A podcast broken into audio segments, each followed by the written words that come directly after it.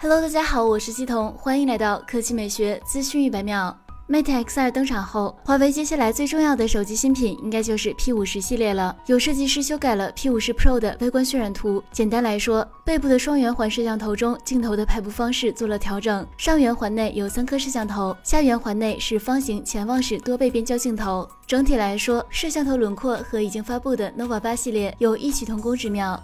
正面上，P50 Pro 采用顶部中置挖孔屏，屏幕弧度不是很大。根据之前的泄密，P50 Pro 预计采用一块6.6英寸显示屏，背部为玻璃材质，顶部开孔有红外、副麦克风、副扬声器等，底部则是主扬声器、USB Type-C 和 SIM 卡槽。处理器方面，关于麒麟 9000L 的传闻颇多，猜测它会用在普通版机型上，系麒麟9000在部分单元上缩减降低功耗的版本。接下来来看华为新专利，从企查查网站了解到，华为技术有限公司公开了一项无线充电系统的发明专利。华为此次的公开专利属于无线充电技术领域，将两个发射电极中的一个发射电极和两个接收电极中的一个接收电极，通过电导率大于空气的第一传输介质耦合，进而提高发射电极和接收电极之间的等效耦合电容。可有效提高无线充电的传输距离，增强无线充电的灵活性。对此，有网友表示：“这难道就是隔空充电吗？”不过，根据专利描述，想要实现远距离充电，还需要通过电导率大于空气电导率的介质才可以，